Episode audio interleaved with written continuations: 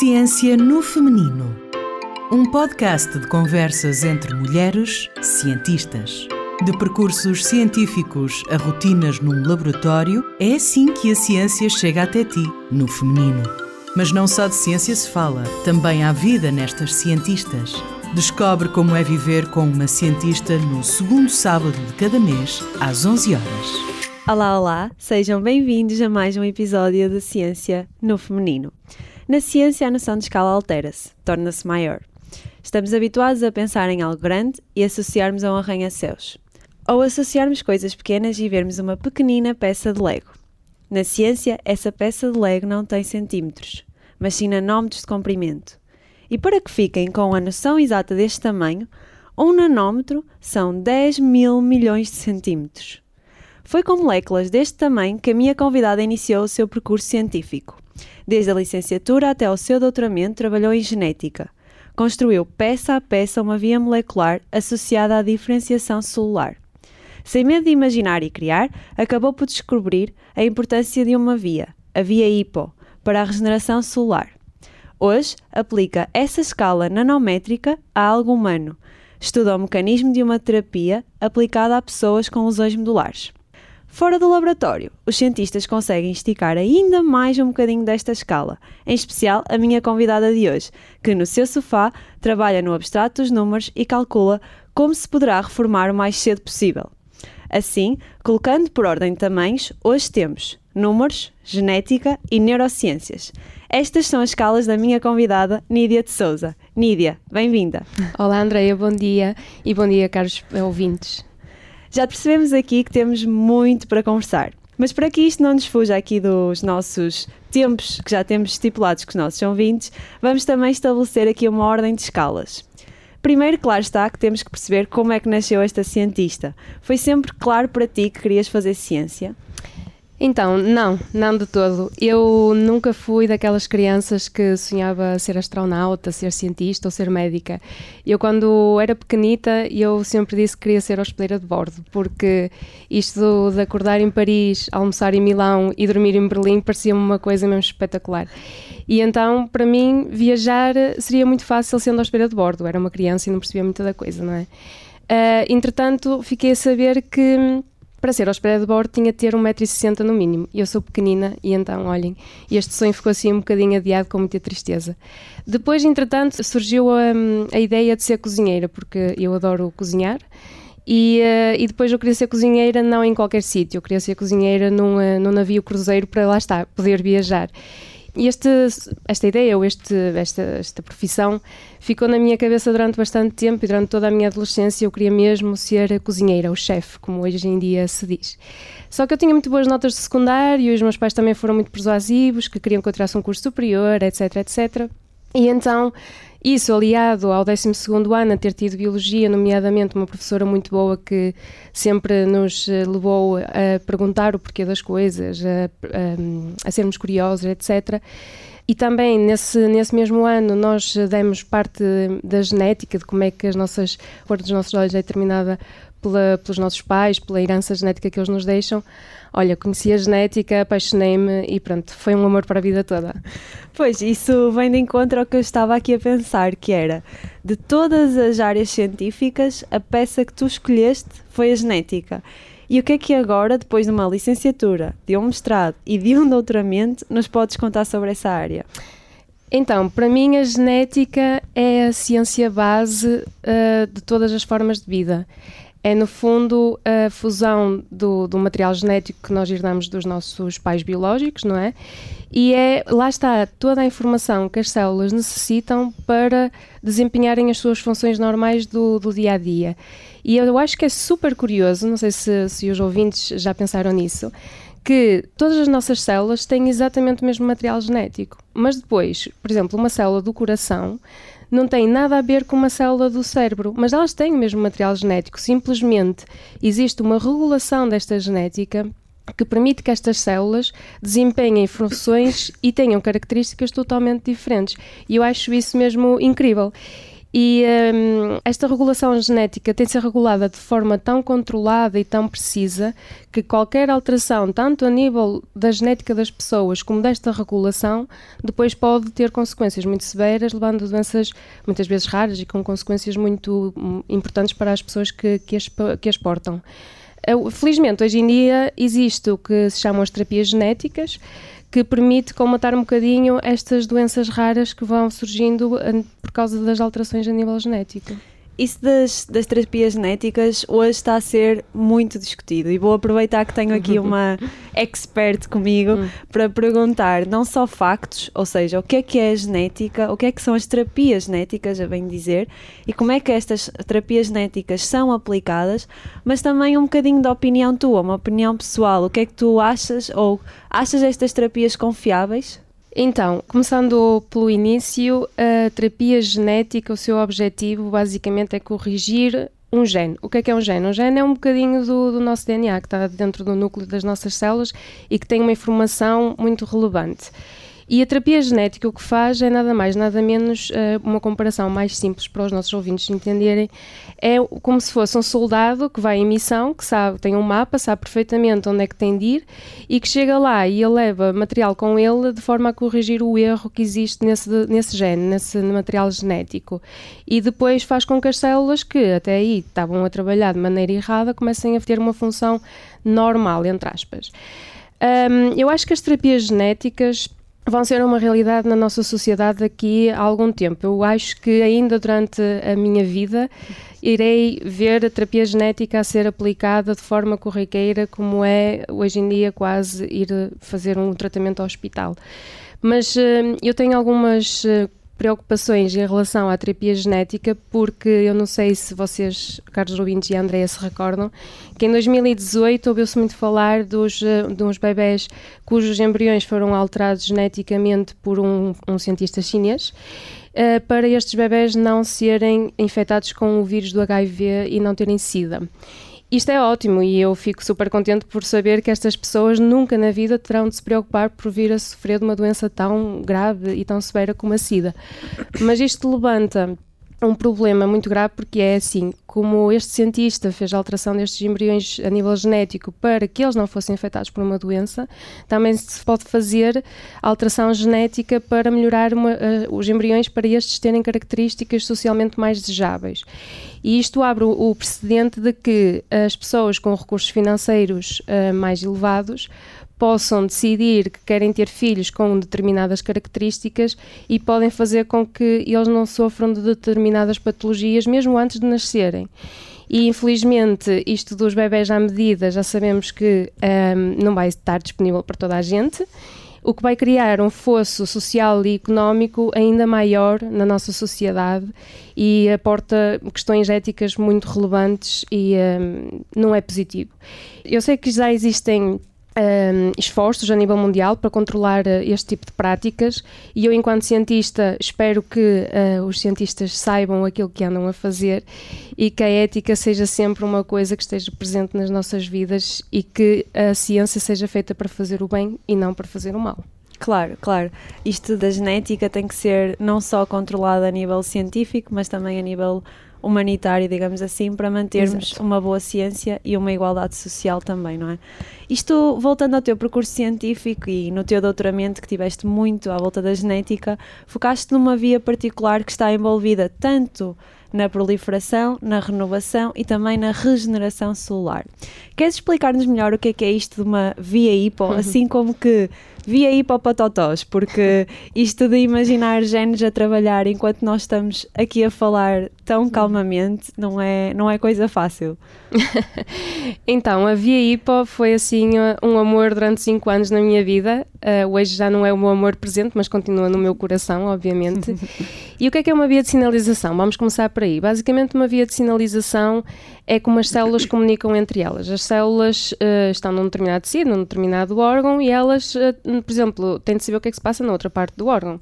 E esta comunicação muitas vezes é feita por uma via de sinalização. Uma, uma comparação muito simples é, por exemplo, se pensarmos nos pássaros, uh, um pássaro, por exemplo, detecta um perigo ou um predador e ele começa a emitir determinados sons para avisar os outros pássaros do perigo. E, e esta comunicação faz-se, portanto, para hum, sentirem o ambiente, por assim dizer. No caso das células é uma coisa mais em loco, mais pequenina, mas basicamente o que faz especificamente a via hipo é sentir a densidade das células. O que é que isto quer dizer? Basicamente, se as células estiverem muito juntas e muito apertadas num determinado local, a via hipo vai ser ativada e vai fazer com que estas células parem de proliferar. Vai ser como um stop na proliferação destas células, já não cabe aqui mais ninguém, vamos parar de nos dividir. Por outro lado, se as células estiverem esticadinhas e até se estiverem a fazer um esforço para estarem em contacto umas com as outras, a via hipo vai levantar este travão e vai dizer: Ok, vocês podem se dividir porque existe espaço e está tudo bem. Esta via é especialmente relevante uh, e já foi bastante estudada na área oncológica do cancro, onde, por exemplo, esta via está sempre inativa, ou seja, este travão não existe, o que faz com que as células estejam constantemente a proliferar e não estão a comunicar bem porque elas já, já são muitas e já estão a crescer demasiado, mas mesmo assim existe ali uma comunicação errada e estas células continuam constantemente a proliferar e depois é aí que se dá a metastização para outros órgãos, etc. e tem consequências muito severas. Ok, agora já estou aqui com a curiosidade atrás da orelha, ou seja, já, nós já sabemos o que é que é a via hipo e agora queremos saber o que é que tu fizeste com esta via durante o doutoramento. O que é que, o que, é que tu descobriste ou descobriste alguma coisa que nos possa interessar? Então, eu durante o meu doutoramento estudei a via hipo na regeneração dos tecidos. O que é que esta via estava lá a fazer? E uh, para estudar esta via, eu trabalhei com um uh, organismo modelo chamada a planária, que basicamente tem uma população de células estaminais muito grande e muito densa. Nídia, podemos fazer aqui uma pausa. O que é que são planárias? Então, as planárias são uns organismos aquáticos muito simples e muito hum, fáceis de trabalhar. Nós mantínhamos-os em cultura no nosso laboratório em Tupperware com água, basicamente. e podem ser encontrados nos rios, debaixo de pedras, uh, porque elas não gostam da luz. Por isso, se os ouvintes forem passear um dia ao rio e se lembrarem, podem levantar umas pedrinhas. E se encontrarem os organismos assim com 2, 3 centímetros, assim meio viscosos e agarrados à pedra, provavelmente é uma planária. E elas chamam-se planárias, por isso mesmo, porque elas são planas. Ok, ok. Percebi. Agora, se calhar, podemos voltar a que estavas a explicar. O que é que tu fizeste com a via hipo e usando estas planárias? Exato. Eh, então, nós basicamente o que fizemos foi, eh, como esta, este animal, este organismo modelo, regenera todos os, os, tecidos do seu corpo, nós basicamente inibimos esta, esta via de sinalização para perceber a sua função durante a regeneração dos tecidos e o que nós vimos e verificamos foi que quando esta, célula, esta via de sinalização estava inativa, as células não diferenciavam bem. O que é que isto hum. quer dizer?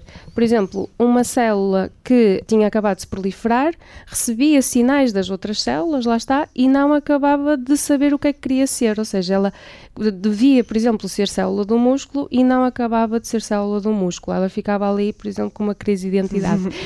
e um, para além disso, também verificamos que uh, as, as, células que já estavam totalmente diferenciadas, ou seja, que já estavam a, a, fazer uma determinada função num tecido, desdiferenciavam. O que é que isto quer dizer?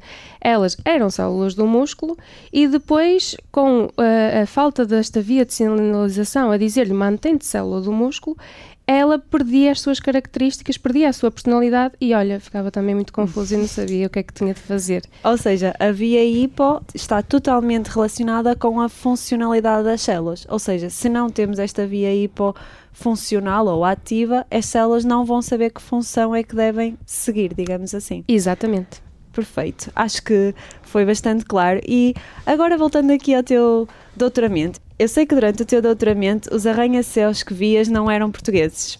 mas sim espanhóis. Uhum. Fizeste o teu doutoramento em Barcelona e como é que foi essa aventura? Tiraste muitas siestas ou aproveitaste para passar a hora da almoço a comer tapas? Olha, nenhuma coisa nem outra. Isto, as teorias espanholas para mim não funcionaram, nem as siestas, nem. Quer dizer, tapas sim, mas as siestas, olha, não, pelo menos em Barcelona, as siestas não é uma coisa que se faça muito. Então, eu fiz o doutoramento, sim, em Barcelona, uh, na Universidade de Barcelona, no Departamento de Genética, e foi uma experiência incrível. Eu uh, mudei-me de, de, Portugal para Barcelona com apenas 22 anos, sem saber falar espanhol. O meu inglês era muito precário também. Uh, entretanto, aprendi a falar uh, espanhol fluentemente, uh, aprendi catalão, não falo, mas entendo uma conversa perfeitamente. O meu inglês, entretanto, também foi melhorado. Uhum. Depois, houve algumas coisas que me custou um bocadinho a adaptar-me à cultura espanhola, por exemplo, o almoçar e o jantar tão tarde. Às vezes íamos almoçar às 3, 3 e meia da tarde e, por exemplo, no inverno é quase de noite, quando acabamos de almoçar. Mas eu tive muita facilidade na adaptação porque encontrei pessoas incríveis no laboratório que me ajudaram a aprender espanhol e então tenho muito boas recordações desses almoços que nós tínhamos lá, onde eu aprendi espanhol com os meus amigos barcelonis uhum. e uh, foi, foi bastante positivo. A pior parte foi sem dúvida as saudades que eu, que eu tinha de casa, dos meus amigos, da minha família. E, uh, mas olhando em retrospectiva, eu faria tudo de novo porque acho que foi uma experiência incrível. E como é que foi trabalhar num laboratório em Barcelona? Como é que foi estar com os teus companheiros barcelonis uhum. no laboratório. Há assim alguma aventura que nos queiras contar? Porque sabes que nós aqui estamos sempre prontinhos para uma pesquisa com os nossos vizinhos, não é? Então, eu acho que por si só fazer um doutoramento já é uma aventura, não é? Certo. Quem se mete num doutoramento não sabe o que lhe espera. Mas, mas é positivo, mas é positivo. e durante o, o, meu doutoramento tenho muitos bons momentos para recordar e, e trago todos com, no meu coração com muito carinho. Um dos momentos mais especiais que eu posso recordar do meu doutoramento foi, por exemplo, quando descobri que as planárias tinham a capacidade das células que já eram diferenciadas, que já tinham uma função muito clara, desdiferenciavam, ou seja, perdiam as suas características de funcionalidade foi assim um momento muito especial, porque eu quando vi aquilo acontecer à minha frente no laboratório, ai, até hoje ainda fico arrepiada só de pensar naquilo. E uh, eu lembro-me de estar com o coração a bater super depressa, de ir procurar a minha orientadora, a Teresa Adélio, e dizer-lhe está a acontecer, realmente a nossa ideia, a nossa hipótese está correta. Ela veio a correr ao laboratório, todos os meus colegas e companheiros de laboratório estavam lá, toda a gente queria ver aquilo acontecer. Fui chamar também uma outra orientadora, um senhor com 60 e tal anos, uh, Emily Saló, que também eu tenho grande estima, e ele disse-me umas palavras que ainda hoje recordo com muito carinho, que foi que aqueles momentos, aqueles momentos wow, acontecem uma vez no doutoramento ou não chegam sequer a acontecer, e para eu aproveitar, porque aquele seria um momento único na minha vida. E esse momento já aconteceu há cerca de seis anos atrás e ainda hoje fico arrepiada só de pensar. Foi assim uma coisa mesmo incrível e eu acho que, eu espero sinceramente que toda a gente, pelo menos uma vez durante o seu doutoramento, passe por um momento daqueles, porque é uma sensação indescritível. Nídia, eu própria estou arrepiadíssima e apetece-me já ir para o laboratório e quem sabe ter um momento desses durante esta aventura que é o doutoramento e já agora, depois de seis anos, parabéns, porque uhum. de certeza que trabalhaste muito, porque esses momentos também não caem do céu e têm que ser muito bem pensados e trabalhados no, no laboratório, no, no nosso dia a dia. Mas o que eu queria mesmo era aqueles segredinhos, sabes? Aquelas coisas que acontecem no laboratório e que nós não contamos aos nossos chefes ou que não saem tanto cá para fora. Epá, isso é que é complicado. Claro que temos uh, momentos desses, mas também não podemos partilhar assim, uh, não é? Como qualquer coisa. Mas agora recordo-me de um, também lá que ocorreu em Barcelona, claro, que havia uma, uma caixa na nossa bancada, que eu partilhava a bancada com um colega meu, uh, e havia lá uma caixa de uma, de uma panela de pressão. E eu sempre achei, na minha inocência, não é, que aquela caixa tinha vindo de algum lado e que estavam lá a guardar, sei lá, amostras ou equipamentos, etc. E um dia, na brincadeira, perguntei-lhe, então, o que é que tem aquela caixa? E ao qual ele me responde que, efetivamente, era uma panela de pressão. Ah. E eu, como assim, uma panela de pressão num laboratório? E ele, ah, sim, eu utilizo para fazer um determinado protocolo, etc.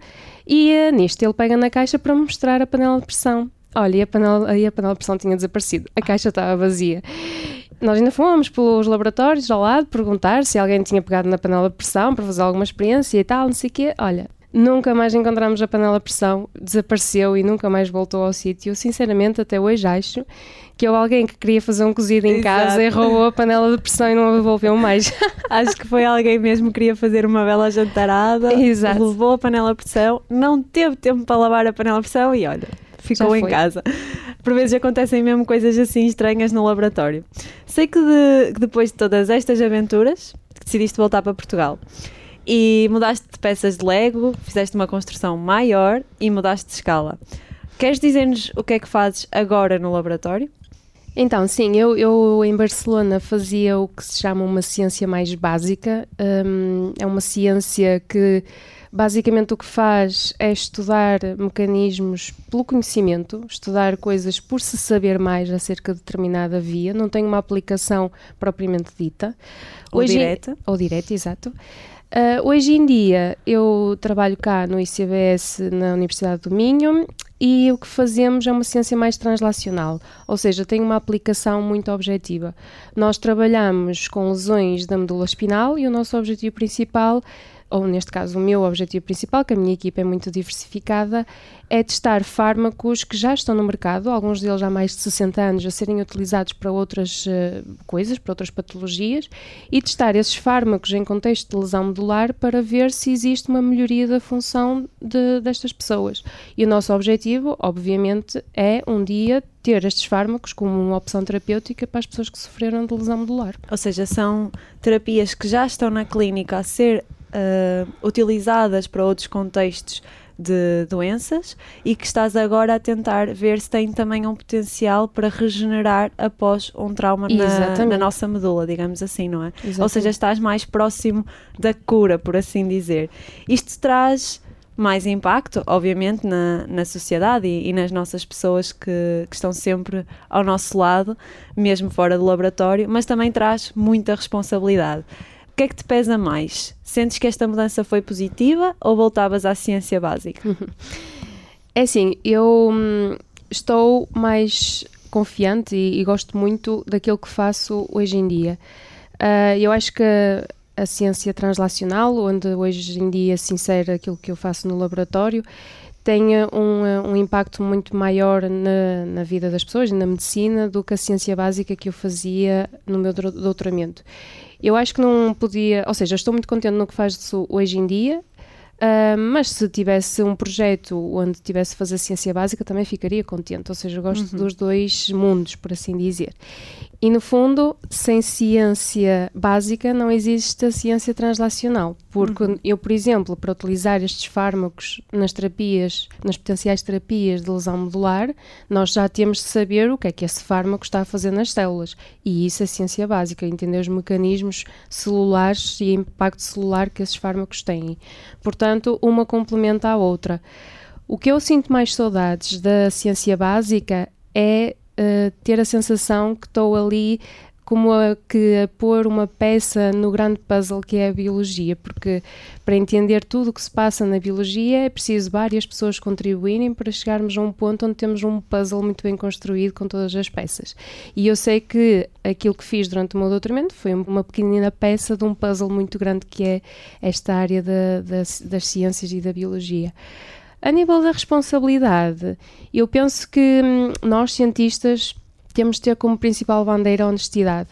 E eu acho que a responsabilidade que eu sinto hoje em dia numa ciência mais translacional, que estou mais perto das pessoas e da aplicação, é exatamente a mesma que tinha quando era cientista de uh, ciência básica, onde a minha investigação não tinha um impacto tão direto.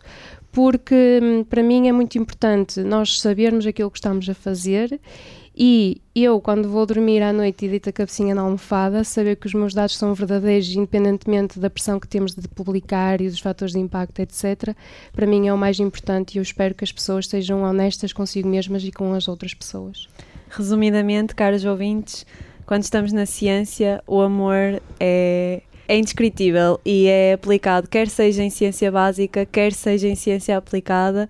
E esse amor é uma sensação que ultrapassa todos os obstáculos e todas aquelas rotinas que às vezes são mais complicadas do que o diário normal, digamos assim. E este laboratório em Portugal hum. é, é tão divertido como o laboratório de Barcelona, se calhar Vá, se calhar vamos deixar aqui nós kits com os nossos vizinhos e podes-nos contar aqui também alguma aventura do laboratório português ou, ou, ou os laboratórios portugueses portam-se bem e está sempre tudo calmo. Não, não, também há histórias, também há histórias. então, o laboratório aqui de, de Braga uh, é como outro laboratório qualquer. A minha entrada neste laboratório foi um bocadinho diferente do que eu já tinha vivido tanto em Barcelona como em Lisboa, onde estive antes de vir cá para Braga, porque eu integrei este laboratório na altura da pandemia. E então foi assim um bocadinho complicada a minha adaptação, porque na altura fomos todos para casa, etc, etc. E, uh, eu conheci a maioria dos meus colegas aqui do laboratório de Braga, que deixo aqui um beijinho para eles, através do Zoom. Ou seja, eles para mim eram quadradinhos de Zoom lá no computador. E um dia, quando começámos a poder voltar ao laboratório, etc., eu não sabia onde é estavam as luvas.